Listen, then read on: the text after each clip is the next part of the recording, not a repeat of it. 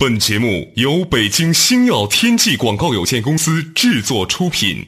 山海如此多娇，引无数英雄竞折腰。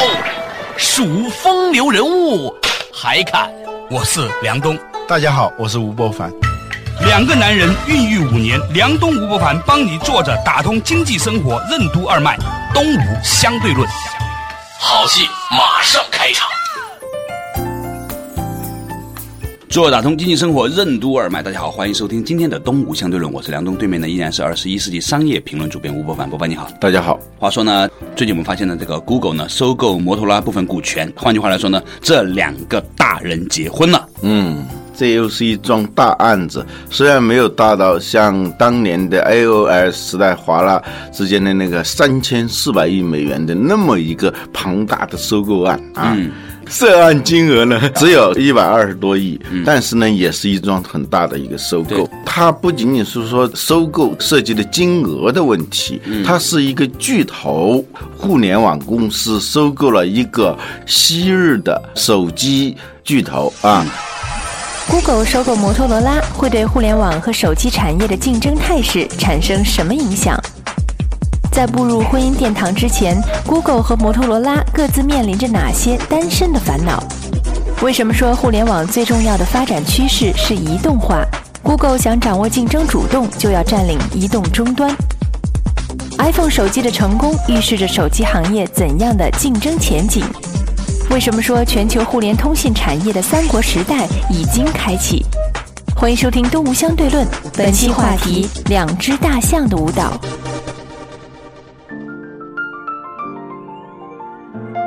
摩托罗拉自从一九九八年以后，它已经被诺基亚从第一的位置上赶下来了。但是呢，瘦死骆驼比马大。在二零零六年的时候，我还写过一篇文章，说摩托罗拉已经没有了未来，而且很多人都同意我的这个看法，说摩托罗拉可能很快就会消失了。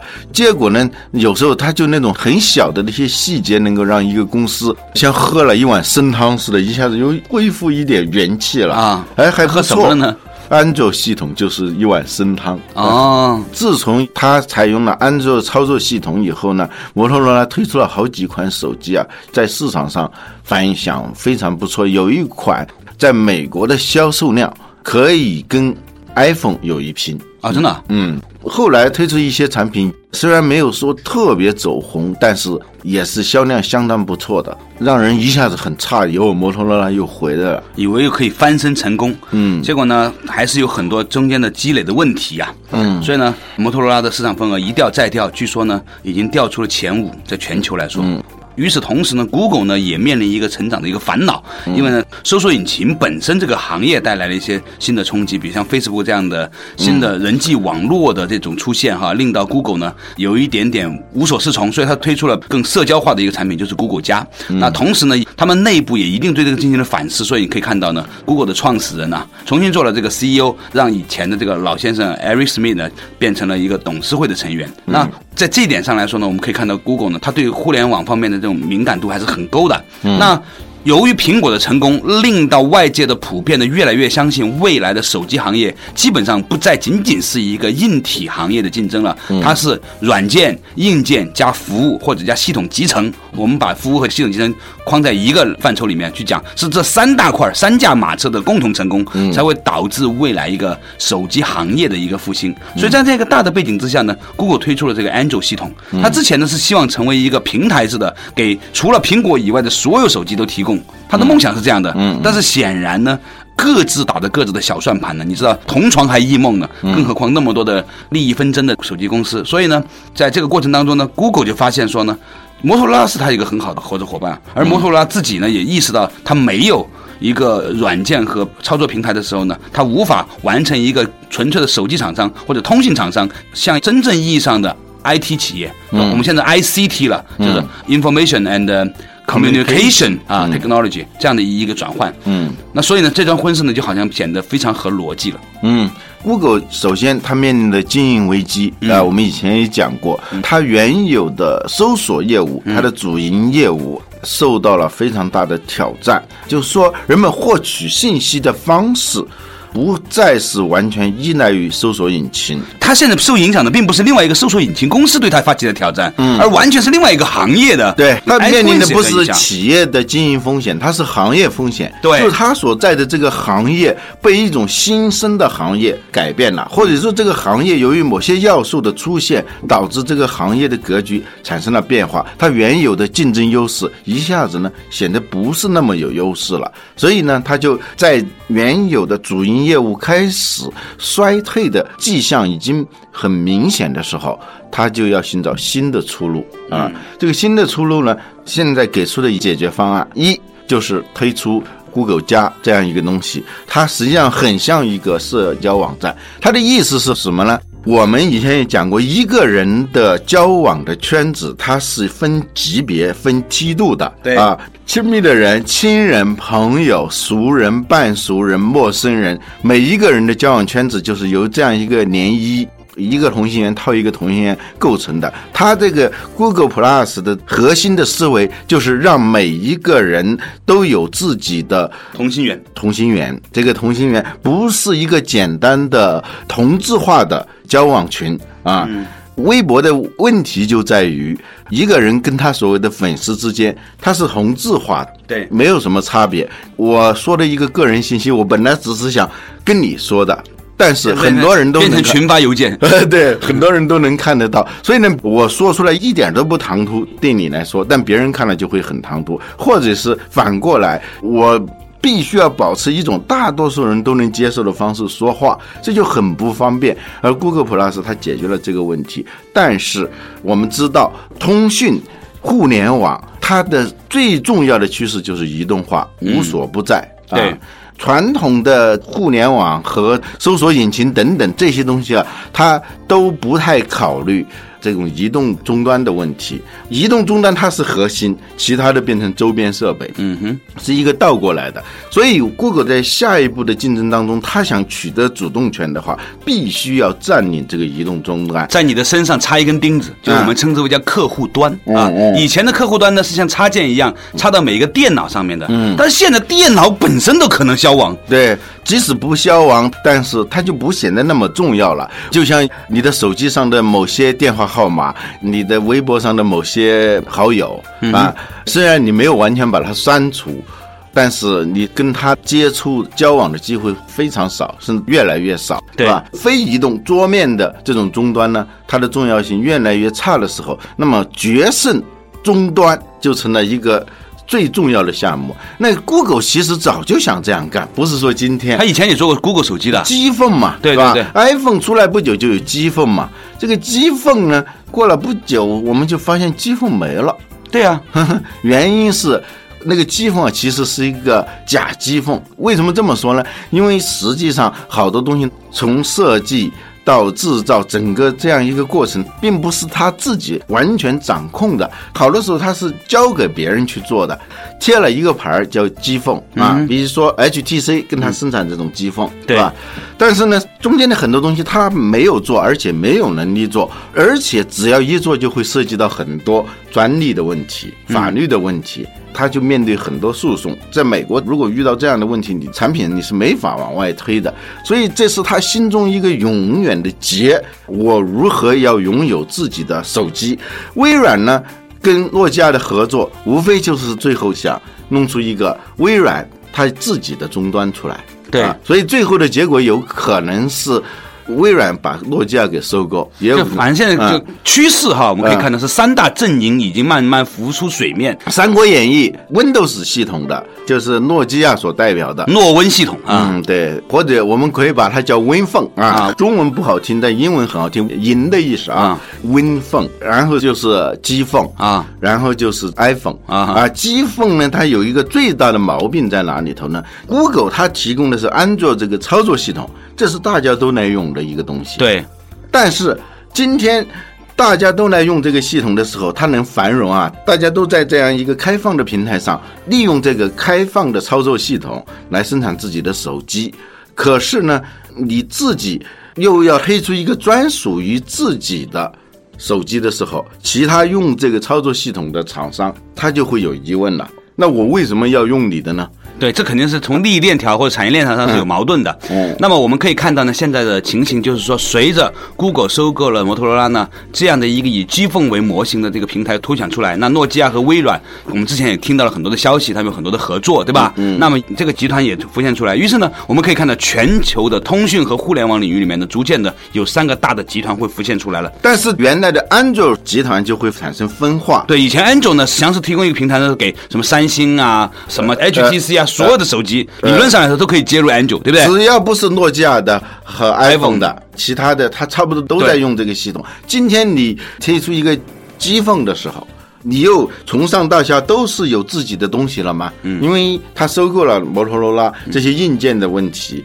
完全可以解决嘛？嗯，这样就是说，Google 有了自己的手机的时候，它好像是成功了、啊，终于推出了自己的手机，但是整个的安卓这个阵营就会产生分化。这很有意思，全世界的各个产业里面呢，都会慢慢慢慢就变成是这样的一个阵营，是吧？嗯，啊、老大占百分之五六十，老二二三十，老三呢就百分之十。嗯再过一段时间呢，可能老大甚至到百分之七十。嗯。然后呢，后面两家最后没有办法再抱着一起取暖。最后这对，刚开始一般是产业竞争很混乱，很多很多，就像今天的团购网站一样，五六千家团购网站，最后由于这种残酷的竞争，导致这个数量就迅速的下降，下降到千团大战变百团大战，百团大战又变成十几个。然后最后几个，最后就三个，但一二三呢那个三呢，虽然是前三名，但是它能够占的份额是非常少的。对，虽然是前三强，是吧？啊，对，主要是一和二的事情。对你在可乐里头，可口可乐、百事可乐，嗯哎，可以容纳一个第三。现在全世界除了可口可乐、百事可乐，还有什么可乐呢？呃有时候我们在某个区域里头会出现什么可乐？天府可乐天府可乐，现 在还有吗呃 对，奢侈品里里头其实也是三大阵营，嗯一二。占到很大的份额，第三就是很小的一点点。对在芯片里头，就英特尔、AMD，然后再容纳一个小的。那个小的呢，如果找到一个缝隙的话呢，也还能生存下去，但是它的份额会非常少。所以，我们今天手机行业已经进入到从很多的品牌到了。基本上就变成三大阵营，最后几年以后，它不可能说是三个能够持续的啊，是一和二的这样一个较量，然后三在里头找一点缝隙生存。所以呢，这个稍事休息一下，马上继续回来呢，讨论互联网三国时代的未来啊。Google 和摩托罗拉的企业文化和气质有哪些不同？面临中年危机的 Google 和日渐式微的摩托罗拉，能凭借一场婚姻重新焕发青春的活力吗？用理性选择的婚姻乃至企业并购，为什么很难做到心心相印、和谐相处？为什么说 Google 和摩托罗拉的联姻虽然门当户对、顺理成章，但只是资本和逻辑的堆砌，而不是生命和灵魂的结合？欢迎继续收听《东吴相对论》，本期话题：两只大象的舞蹈。做打通经济生活，任督二脉。大家好，欢迎继续回来的东吴相对论对面呢依然是二十一世纪商业评论主编吴伯凡。伯凡你好，大家好哎，刚才呢我们讲了一个话题啊，随着 Google 和摩托罗拉的联姻呢，我们可以看到呢这个三大阵营慢慢浮出水面。嗯啊，当我们在讲这样事情的时候呢，你会发现好像很多东西就已经完全被抛在了某个阵营之外了。例如说戴尔。戴尔也曾经想推出过手机，有类似的是吧？我还用过呢还有联想，联想好的乐凤，也有乐凤是吧？呃然后还有 HTC、嗯三星，还有索爱吗？现在好像有索爱手国外机，基本上是属于区域消失的那种物种。那很可怕呀。嗯，啊日本的手机基本上就是全军覆没。对，就是我们今天讲的这个手机的这个三大阵营的时候呢，或者说通信的三大阵营的时候呢，那一些其他似乎呢就变成了是一个很模糊的一些脸谱出现在周遭的环境里面了。那逐渐逐渐的，就是说，它会悄悄的消失，它不会马上消失。就是有一天你会想起，哎，还有什么什么什么怎么没没见了？啊就像我们生活当中，你在圈子里头也会呃有那么些些人人，哎，过去也有一些交往，好吧？有段时间甚至还挺热衷的，挺热情的，呃吧？对？对，后来就是慢慢的、不知不觉的就发现出现的频率越来越少，后来都不知所踪了。对啊，这个手机行业里头已经过了这种群雄混战、战国七雄、三国演义。最后就是楚汉相争，是吧？现在呢，我们回过头来说，Google 收购摩托罗拉这个事，你认为这场并购、这场婚姻有戏吗 你怎么看啊？对嗯啊，我是这样看这个事情的。从逻辑上来说，的确，Google 需要像摩托罗拉这样的一个人。也许 Google 去收购诺基亚是更好的，但是诺基亚没让他收，是吧？对，就是去年的时候，Google 就一直很希望。能够收购诺基亚啊！当诺基亚宣布说跟微软合作的时候，Google 就很失落，很失落，还很伤心的说他没有选择我们，他失去了一次机会啊！这就意味着 Google 迟早要收购一家手机的巨头。OK，我们看这个事情呢，因为现在手头上啊信息也不多，大家呢如果要看一些详细的分析的话呢，大家可以在网上看。我一直以来相信的，再大的事儿啊，也逃不出两个字儿：常识。嗯，你想想看，咱们拿人来做比喻，本来呢，Google 呢是喜欢诺基亚的，嗯，结果诺基亚喜欢了微软，是吧？对。于是呢，Google 呢就找了另外一条女啊，不不 不能这么说，是吧？啊，Google 呢于是就找了另外一个伙伴，就是摩托罗拉。你想想看，他是一种什么样的心情？换成你是个人的话，第二。摩托罗拉作为一个手机生产商，咱们不说别的，就是生产手机这事儿来说，嗯，在世界上都已经不能算是一个好的手机生产商了。你想从老大退到老二，然后退出老四，一直退出到老五以后，对，差点要消失的时候起死回生，有了今天的一个还算不错的业绩，要不然它真的是卖不出去的啊。对，这是什么呢？某种程度上来说，咱们打一个恶劣的比喻哈，它相对而言呢是有一点。点点的资深了，咱们不能用人老珠黄这种词，这样有点过于资深了啊。资深呢，它自然呢就会有资深的好处，啊风韵啊各方面都有。但是呢，它有它的不好的地方，啊，这是第二个。刚才讲的第一个呢，它是 Google 在联姻它的时候那种心态；第二个是摩托罗拉现在的状态。这个呢，大家都可以看得到。第三个情况，我们可以看到哈。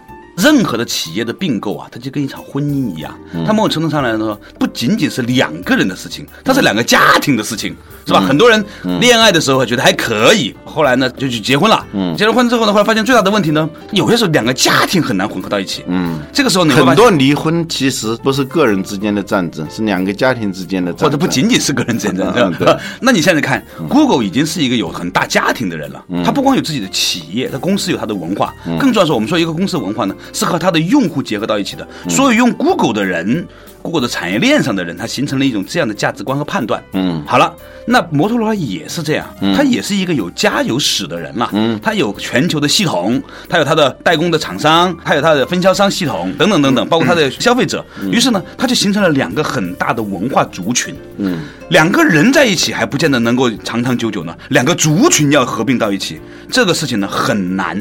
嗯，咱们不是说没有成功的经验，但是在我们目力所及，成功的经验是远远远远远远少于失败的个案的，嗯，对吧？嗯，这是第三个情形。第四个情形，我分析是这样的，你可以看到哈，在世界的各大公司里面，今天看过来能够还有影响力的公司，苹果，嗯，Google，然后呢，包括今天中国互联网的这几个公司。你会发现有一个共同的特点，它有一个灵魂人物在中间，嗯，是一个人的灵魂人物在操作这个事情。今天的新浪，其实我认为曹国伟的角色也是慢慢慢慢变得更加强势了，嗯，这些东西呢，形成了一个很有趣的一个特点，在企业发展的关键时刻，信息不透明、未来不确定的时候，往往就需要有一个德才兼备、大家都服服不服都要服的那么一个人拍板说。行，咱们就往前走了；不行，也就这条道路了。嗯，只有他能够这样去定下来，这个事情才能往前走。有的时候呢，只有这样走才能走出去。嗯，你要在里面打烂战呢，最后就会拖在泥潭里面，你死掉。我们就讲过那个信的力量就是这样嘛。对，那张错误的地图，它也是一张地图。对，the power of believing 是吧？啊，对。那现在你可以看到了，如果 Google 和摩托罗拉合作之后，谁能够扮演这样一个联合公司的统治者呢？嗯。这两个公司的文化，就我自己的观察呢，真的是太不一样。他们广告都不一样的，啊，气质也不一样。从产品到接触他们公司的人。你想嘛，我一说摩托罗拉公司的人，我马上蹦出了两个人我认识的啊，那就那样一个气质了。语气中不能带着不屑啊，不不，他们是很稳的嘛，气质非常不一样。而且 Google 它当时上市的时候呢，也怕自己的公司老化。对，一旦上市，很多人成为亿万富翁的时候，Google 就警告他的员工不能够一上市马上就买那个法拉利跑车。你可以到外面去开去，绝对不能开到公司里头来。布林和佩吉他们上市那天，为了庆祝上市，就去买了一件 T 恤衫奖励自己。他就是这样一种文化，就让他能够保持一种很年轻、很纯真的那样一种心态。尽管这些年来，Google 的的确确进入了某种程度上的中年中年危机啊啊，它就不是那么有活力了，不是那么比较单纯的想事情，比较有激情的去做事情，它有前前后后顾虑越来越多，这就是中年化的这个倾向嘛。嗯，因为它影响力大了，嗯啊，各方面的声音也来了，是吧？但是他还是强调创新、活力等等，一个年头还不超过十五年的一家互联网公司的这样一个做派，嗯，做派。嗯，而摩托罗拉是一家老公司了，是吧？很早就有摩托罗拉，这么多年了，它的气质呢，已经导致过它走到衰落的那种边缘。嗯，今天呢又起死回生呢，可以说是有某种偶然的因素，但是不会因为说你业绩上有一点好转，啊你就真的以为你是小伙子了，不是这样的。对，所以这两个公司的文化气质啊，非常的不一样的时候，两家公司在做任何一个决策的时候，都有可能发生碰撞，对。发生那个拧巴，发生纠结。对，所以呢，我觉得说，从逻辑上来说，我们认为他们的结合呢是符合道理的，嗯，而且也只能这样走了，是因？为是什么？我有软件，啊你有硬件啊我软硬结合对对，软硬兼施是吧？啊我擅长于互联网，你擅长于通讯。啊现在智能手机就是互联网和通讯的结合，这些道理都是非常的清楚的，非常的顺理成章的。可是你发现好多婚姻也是这样的嘛，对都是顺理成章，郎才女貌啊，门当户对啊。那按理性的算计来说，是一点问题都没有的。对呀，天作之合呀，百年好合，白头偕老，种种的祝福语，并不是说完全是一种客套话，因为用理性的方式来分析一桩婚姻的话，好多婚姻真的是非常非常的完满。但是把门关起来的时候，啊，问题就来了。对，关起门来，客人、亲朋好友都离开了，呃就你两口子在家里面的时候，那就不再是什么理智的。两个人相处的时候，他不是按逻辑相处的，对，他是按用心对心的那种相处。当年我们在做国学堂的时候呢，徐文斌老师啊就举到这个心和意的这个差异。嗯，他说呢，丈母娘选女婿的时候呢是用意的嗯啊，这小伙子身体不错啊，有前途啊，以后能升个处长啊，是吧？对老婆还挺忠诚啊啊等等的。但是呢，女人选男人的时候呢，她是靠心的。当然呢，现在这个很多女青年也不一定了哈，嗯也是靠意。会自觉的把自己的眼光调整到自己妈妈的眼光上。是过度早熟的这个结果是吧？嗯但最后的结果是要买单的。你用意，就是说用理智的这个层面来选择配偶的时候，最后相处的还是要用心去相处的嘛。对呀、否则的话啊，时间长了之后你会发现没有激情，没有激情呢就缺乏沟通和交流，沟通交流一变少的时候呢，情绪没有共振，它就变成习惯性的抵触。我们说习惯性的内在的抵触，变成这种习惯性的纠结。任何一个最小的一个决策，都要付出巨大的努力才可能谈判呃，不值得一说的东西就能说好几天，不值得一吵的就能大吵一场。这是好多并购的公司最后出现的这个问题这是。好多婚姻和家庭出现的问题吧？这显然是这个样子的。所以呢，你刚才问我这几条，那我觉得说，现在看过来，从我个人的角度上来说，我认为这有可能对于 Google 来说是一场危险的交易。嗯、你这是完全是凭常识啊，啊对凭感觉，对也许这个常识和感觉做出的判断是非常对的，但是呢，我相信听众需要一些理由，哪怕你是错的，但是你是非常有理由的，对别人也是有启发。那好了，我这个理由就很简单，我认为乔布斯在苹果里面对任何一款产品有绝对的生杀大权。嗯，他可以说 iPad 出来之后，他那个时候病了嘛，在病床上，他说不行，推倒全部重来。嗯，这个事情只有乔布斯在苹果里面可以做得到。嗯，但是今天如果 Google 说我们有一样这样的一个系统，我们要做这样一款手机。结果呢，摩托罗拉的工程师和技术员做，咣咣咣做做做，做完了出来之后，Google 的这边不买单，嗯啊，但是呢，Google 它又不是绝对大股东的时候，它就会妥协，这个时候呢，就会让它的产品缺乏竞争力妥协的结果就是说，我自己也觉得不满意啊另外一个人呢，妥协的另一方也觉得不满意。对但是呢。也就这样了，不能讲究还不能将就吗？对啊啊，所以这个产品就出来了。将就的产品肯定是没有竞争力的。你说这个乔布斯啊，他是属于那种喜怒无常，非常善变。他手下的工程师说：“这个人从来没有犯过错误，因为你都标准就换了 哎呦，你不知道他的标准是什么，你都不知道他赞成个什么和反对个什么。今天一个东西他把你骂得狗血喷头，明天他又说这个东西好，但是这么一个喜怒无常的人呢，都服他，这就是最根本的东西。所以呢，他今天赞同这个，明天反对那个，一段时间下来，逐渐逐渐一些东西就就受不了的人就走了，嗯。留下的都是能接受这个的的，那也行，你知道吧？嗯？这就是生命，他把所有跟他不一样的排异排出去了，嗯，留下来这个东西是他自己长出来的，嗯，而今天摩托罗拉和 Google 的这样结合，他们是堆在一起的，嗯，它只是资本和逻辑的堆砌，但它不是生命的结合。最关键的，我觉得一个最大的隐忧是，手机这个东西是一个很小的设备，但是呢，它涉及到硬件、软件，还有一些中间件，再加上服务。硬件里头包括一般的普通的零部件和芯片，嗯，这个芯片是一个手机的核心的东西，是吧？软件里头有操作系统，操作系统跟应用软件之间它的那种适配度怎么样？这也是需要很长时间的磨合和调试的。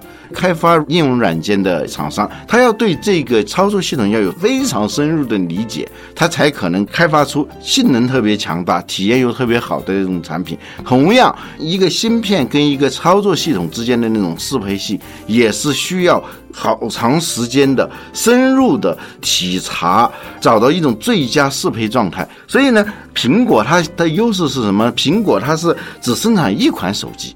它只生产一款手机的时候，它那个芯片的量啊非常的大，而且你的订购量越大，芯片厂商它获利就越大，它的投入就可能越大，而且这个芯片跟这个操作系统之间的适配度。到底怎么样？它是需要反复的测试，需要这种无缝的连接的。对芯片跟操作系统，操作系统跟应用软件，这种的差之毫厘，失之千里。有时候我们就是用手机的时候，发现这两个手机功能都是差不多的，性能也差不多的，就是不舒服。就像跟人打交道的时候也是总是有点膈应的事儿。嗯，好了，节目结束之前啊，我想跟大家得出的结论就是，任何的一次企业并购，它不仅仅是物理上、逻辑上、资本上的结合，它更要的是生命和灵魂的结合。这句话吧，此言不虚的。如果这个地方结合不好的话呢，往往最后会带来很大的内就是耗。道理上都讲得通，看上去也不错，很般配的，但是最后就是出现这种穿新鞋子的那种感觉。我特别不希望出现一种情况，尽管我从百度出来，不要 Google 在和摩托罗拉联姻之后，令到一个本来世界上最伟大的一个搜索引擎也没有了，这实在不见得是一件好事。好了，感谢大家收听今天的《动物相对论》，我们下一期同一时间再见。